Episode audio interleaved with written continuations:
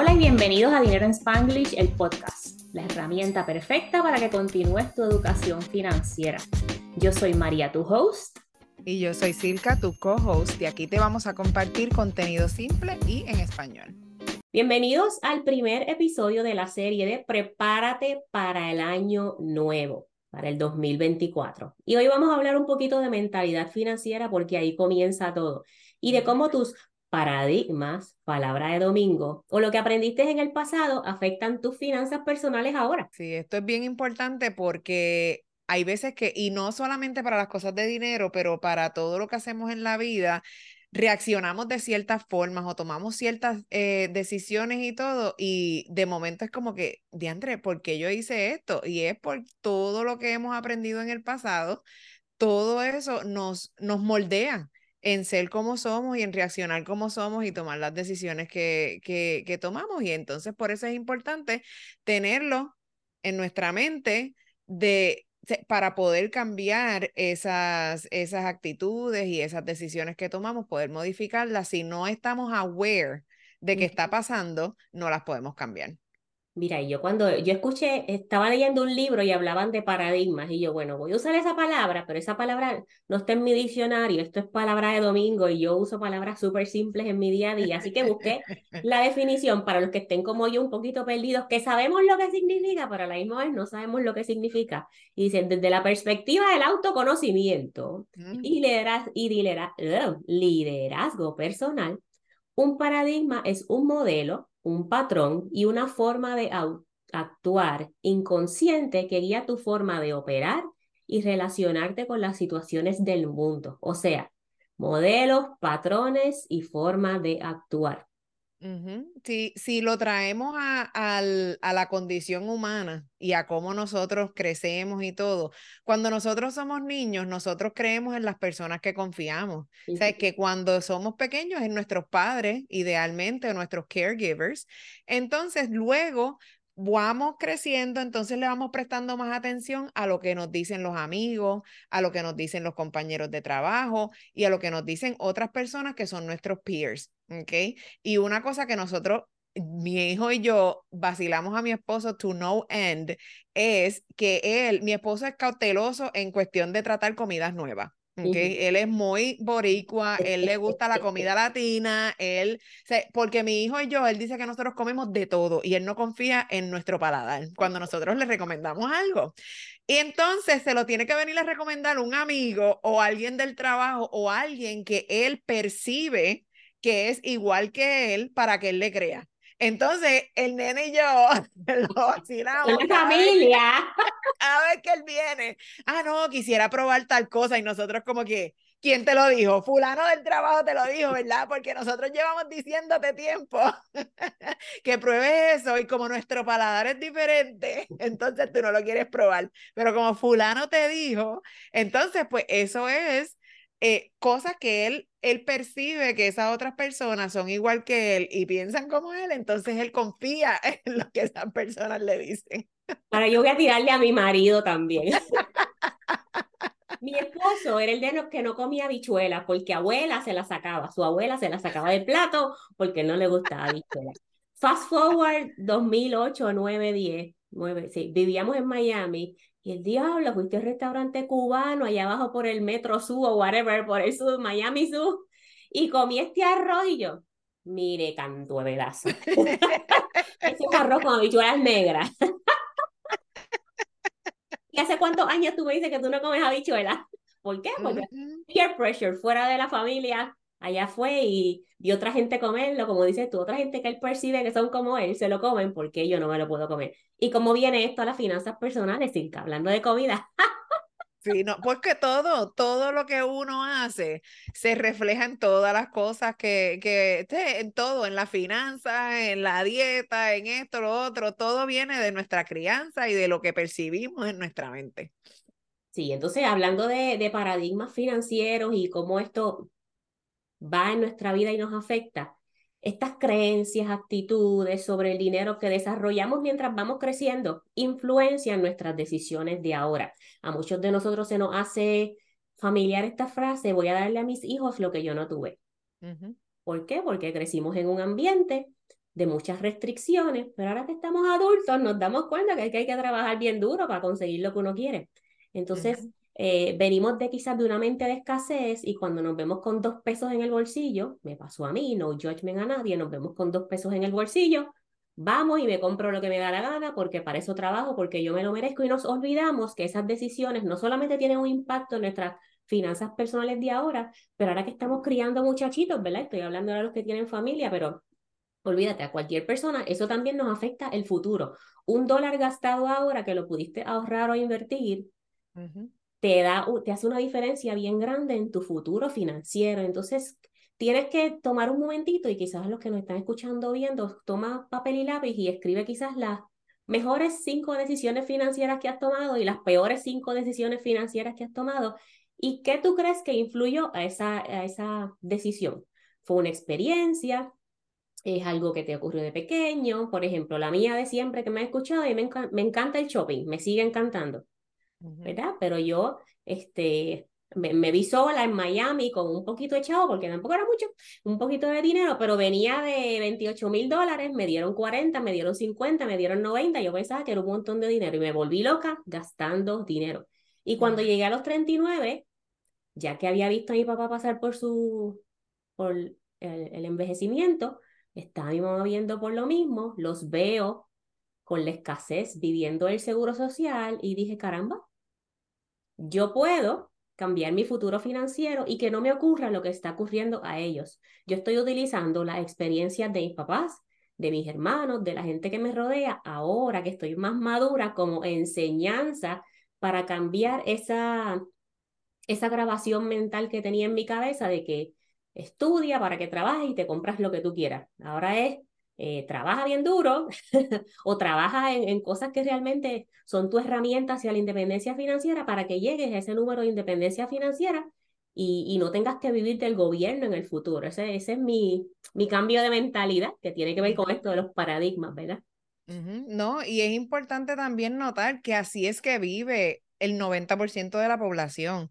o sea, e, es, tenemos que siempre recordar que esto que nosotros estamos haciendo y todo lo que estamos encouraging que tú hagas no es la norma. O sea, la norma es lo que tú dijiste, ir a la escuela, después ir a la universidad, conseguirse un trabajo y trabajar hasta los 70 años y vivir del seguro social o vivir de la pensión o de lo poquito que metiste en el 401k. O sea, nadie te dice, a menos nosotras que estamos aquí diciéndote y par de, de creadores de contenido online, diciéndote que hay una manera diferente de vivir. O sea, no hay que vivir cheque a cheque, no tenemos que seguir increasing nuestro lifestyle cada vez que cojamos un aumentito en el trabajo. No es necesario comprarte un teléfono nuevo cada vez que sale eh, si el tuyo está trabajando trabajando todavía, no es necesario cambiar de carro cuando al tuyo, qué sé yo, se le chipió un poquito la, la pintura o whatever. Tú sabes, todas esas cosas estamos cambiando la norma, estamos cambiando todo lo que, lo que nos hemos, lo que hemos crecido aprendiendo y lo que hemos, tú sabes, lo que en la formación en que hemos tenido. Sí, y hablaste de carros y me acuerdo que yo, eh, cuando yo llegué a Miami, mi meta era tener carro con sunroof. Eso es lo que quería. Yo quería un carro con sacacuello. Estaban viendo no sé, no sé. Para mí un sunroof era un, un, signo de tener dinero, de que tengo un carro caro, no sé. Y entonces después aquí en, en Carolina del Norte me compré una Mazda y a cada rato me llegaban cartas de recall o le prendí una bombillita. Y yo le dije a mi esposo, no, yo voy a volver para la onda, porque esto Mazda se daña, pero los Honda no se dañan. ¿De dónde yo escuché eso? Yo no sé. pero son cosas que uno tiene en la mente, como que, ¿qué me importa a mí un sunroof? Cada, ¿Cuántas veces al año yo todavía compro carro con sunroof? ¿Cuántas veces al año yo, yo abro esa cosa? como cinco veces al año, porque, y si hay un bug, yo vivo en North Carolina, aquí hay una, esto olvídate de Australia, aquí hay unos insectos que yo no sé de dónde salieron. Mira, volviendo al tema. Eh, la, la influencia, ¿verdad? Nosotros aquí te estamos dando educación financiera y esta educación puede influenciar directamente ese cambio que tú tienes que hacer de la información financiera que quizás mala, la información mala financiera que recibiste durante la niñez y tus teenage years, para que ahora transformes tu situación financiera, por eso existe transformatudinero.com, para que estés, entonces logres tu estabilidad financiera y una mejoría financiera ahora que estamos de adultos, porque llega un punto, gente, y esto es otro paradigma que tenemos por ahí, llega un punto que uno tiene que decir, el gobierno nunca me va a resolver, yo tengo que tomar control de mis finanzas personales. Yo, ay Dios mío, señor, esto me va a caer chinche, pero cada vez que yo veo a alguien en las redes sociales, no cada vez, pero 5 de cada 10, 50% de las veces que veo algo que quejándose del gobierno, güey, el gobierno es un desastre. el, el costo de vida no va a bajar. Yo nunca he visto en la economía que los precios bajen, ¿ok? Nosotros estamos chavados. Esta inflación que tenemos ahora, yo no sé si ustedes han visto que los precios bajen mucho, pero, por ejemplo, la gasolina. Eso empezó a subir y empezó a subir y empezó a subir y después baja un poquito y sigue subiendo y sigue subiendo y así yo veo el costo de vida regular. Y, esto de que hay que hacer tal cosa para que el gobierno nos escuche. Ah, no se escuchan entre ellos mismos, nos van a escuchar a nosotros. Entonces, es el momento, me volví política aquí, de que nosotros con la educación financiera podamos impactar positivamente nuestra situación financiera porque mientras más dinero nosotros tenemos, más impacto podemos hacer en nuestras comunidades y no en nuestras comunidades, olvídate de los demás, en tu familia. Sí, más poder tenemos, más poder tenemos de hacer cualquier cosa, de movernos, de hacer lo que sea. Y e, es, gracioso cuando las personas eh, ponen tanta fe en el gobierno, mano. ¿Tú, tú has ido un sesco? ¿Tú has ido un sesco alguna vez? Al DNB, el equivalente del DNB. Al DNB en, en, los Estados Unidos. O sea, tú has tratado de hacer transacciones del con el gobierno algo tan sencillo como renovar tu licencia, como, o sea, hello, o sea, es la misma gente, mi hermano, es la misma gente, ¿ok? Y realmente no le estamos queriendo tirar ningún shade a, la, a los empleados de gobierno y nada. I'm sure que son excelentes personas y excelentes, tú sabes, seres humanos y todo. Es el sistema es el sistema, no trabaja. Si el sistema no trabaja para cosas tan sencillas, ¿qué te hace pensar que es safe dejarle tu retiro y tu seguridad y estabilidad económica al gobierno, gente? No, no puede, ser una, las matemáticas, como decimos aquí, no están matematiqueando. es un paradigma. El gobierno me va a resolver. No, gente, no, no. Si no soy, si tú estás, hay, hay una población del mundo el gobierno les resuelve. Y esas personas tienen un estilo de vida diferente. ¿okay? Esas son las personas que nosotros, desde el punto de vista de educación financiera, de estabilidad financiera y de independencia financiera, podemos ir a ayudarlos con nuestros recursos, ya sea económicos, nuestro tiempo, etcétera. Sí, hay una población, los envejecientes, los de bajos recursos, que nosotros, que ellos sí dependen 50, 75, 100% del gobierno y está bien. Pero nosotros que estamos acá, la clase trabajadora, la que maneja el país, la que paga los taxes, tenemos que nosotros mismos, además de pagar los taxes para que los manejen mal, por lo general, ay Dios mío, nos van a censurar el programa, a, que los, a, que los, a que los manejen mal, nosotros entonces tenemos que cambiar nuestra mentalidad, esos paradigmas, esas cositas que aprendimos, para dar pasos hacia adelante, no pasos hacia atrás. Sí, y tenemos, y again, yo todo lo comparo con las cosas que vivimos en el día a día. O cuando algo, cuando nosotros vamos al médico y el médico nos dice una cosa, sea, que hagamos algo, entonces tú se lo cuentas a tu amiga pero la amiga tuya te dice, no, o sea, la vecina mía que tiene una prima que le pasó esto y esto hizo tal cosa. O sea, tú, ¿cómo le vas a estar haciendo caso al médico? Hazme caso a mí, que te estoy diciendo que la prima de la amiga mía, que tú sabes, somos así somos, así somos. O sea, sea que tenemos que tomar ¿qué vamos a hacer? Lo que nos dicen María y Silka de dinero en Spanglish o Vamos a hacer day trading porque me lo dijo mi compañero de trabajo que hizo 50 pesos en un día cuando metió 10. Hello. Entonces, aprendiendo de la mamá, del papá, del amigo, del vecino, de la tía y de la prima, tenemos que explorar dentro de nuestra mentalidad financiera esas experiencias o esos hasta traumas que nos están afectando negativamente nuestro camino a la independencia financiera y nuestra relación con el dinero. Algunos de estos traumas pueden ser algo tan sencillo como se me olvidó pagar el agua, la luz y nos cortaron el agua a la luz.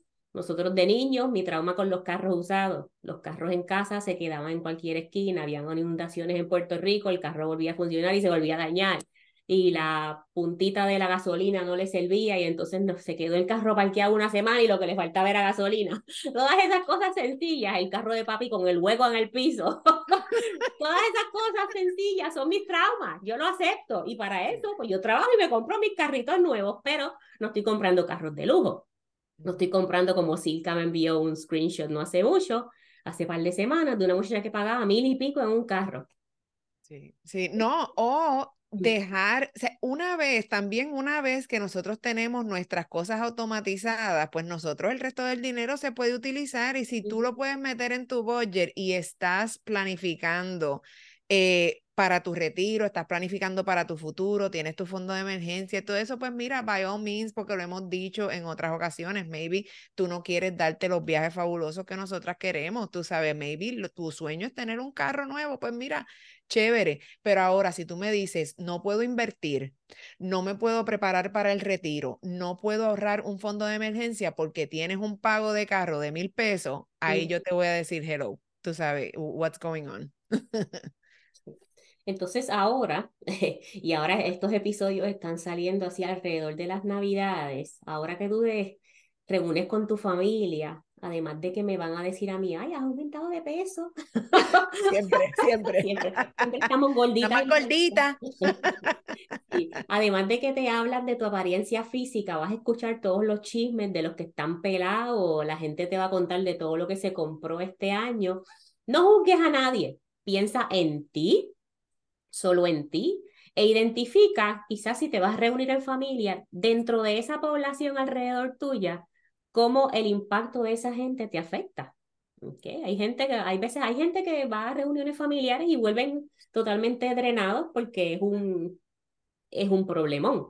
Entonces vamos a, si quieres, coge papel y lápiz y comienza a identificar esos paradigmas o esos enseñamientos, eso es una palabra, esos learnings que tienes de toda tu vida, esos traumas financieros para que veas cómo están impactando tu relación con el dinero. Entonces tienes que hacer una reflexión para que comiences a dar pasos hacia adelante. Ya estamos adultos, gente. Igual que te digo que dejes de echarle la culpa al gobierno, deja de echarle la culpa a mamá y a papá, para eso hay terapias, hay psicólogos, hay procesos y aquí hay educación financiera para que tú te sigas moviendo hacia adelante, porque ahora el impacto que impacta, el, el impacto que importa ahora es, desde ahora hacia adelante, ya para atrás no podemos cambiar nada. Comienza a tomar decisiones con esos nuevos learnings para que inviertas, ahorres, salgas de deudas, mantengas el control de tus gastos, automatiza, añade alertas a tus tarjetas de crédito, paga tus cuentas a tiempo, aunque sea el balance mínimo y todas esas cosas se van acumulando.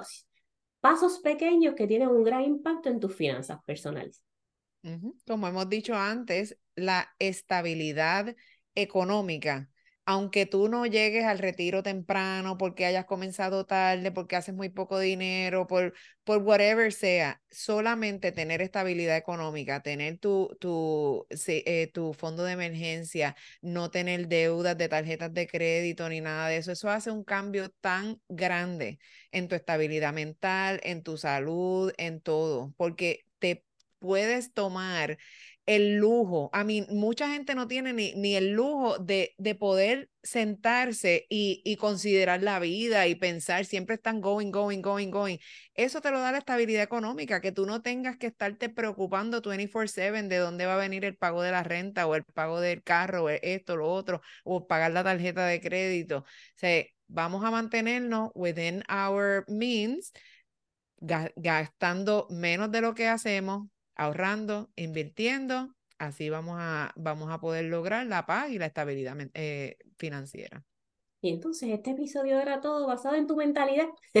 mira de dónde vienes, mira hacia dónde quieres ir y qué son esas cositas que tienes que cambiar entre medio para que te acerques más a tus metas financieras. Y eso es todo por hoy. Muchas gracias por escucharnos. Gracias por escucharnos, por ser parte de Dinero en Spanglish, el podcast. Este es el episodio número uno en esta serie cortita de Prepárate para el 2024. Si te gusta el episodio, compártelo con tus familiares y amigos. Hace rato nos recibimos un review escrito en Apple Podcast, así que pasa por ahí y déjanos unas palabras. y comparte el episodio con tu gente, déjanos un review, que disfrutes las navidades, que disfrutes las fiestas, prepárate para el 2024 y cuando estés ready te espero en el VIP. Yes. Ahí nos vemos. Gracias. Bye. Gracias por escuchar otro episodio más de Dinero en Spanglish, el podcast. Esto lo hicimos para ti con mucho cariño y si quieres comenzar tu camino hacia la independencia financiera, revisa las notas del show para que veas todos los recursos que tenemos para ti, recursos gratis y recursos pagados. Es tu momento de comenzar a manejar tu relación con el dinero y encaminarte hacia la independencia financiera.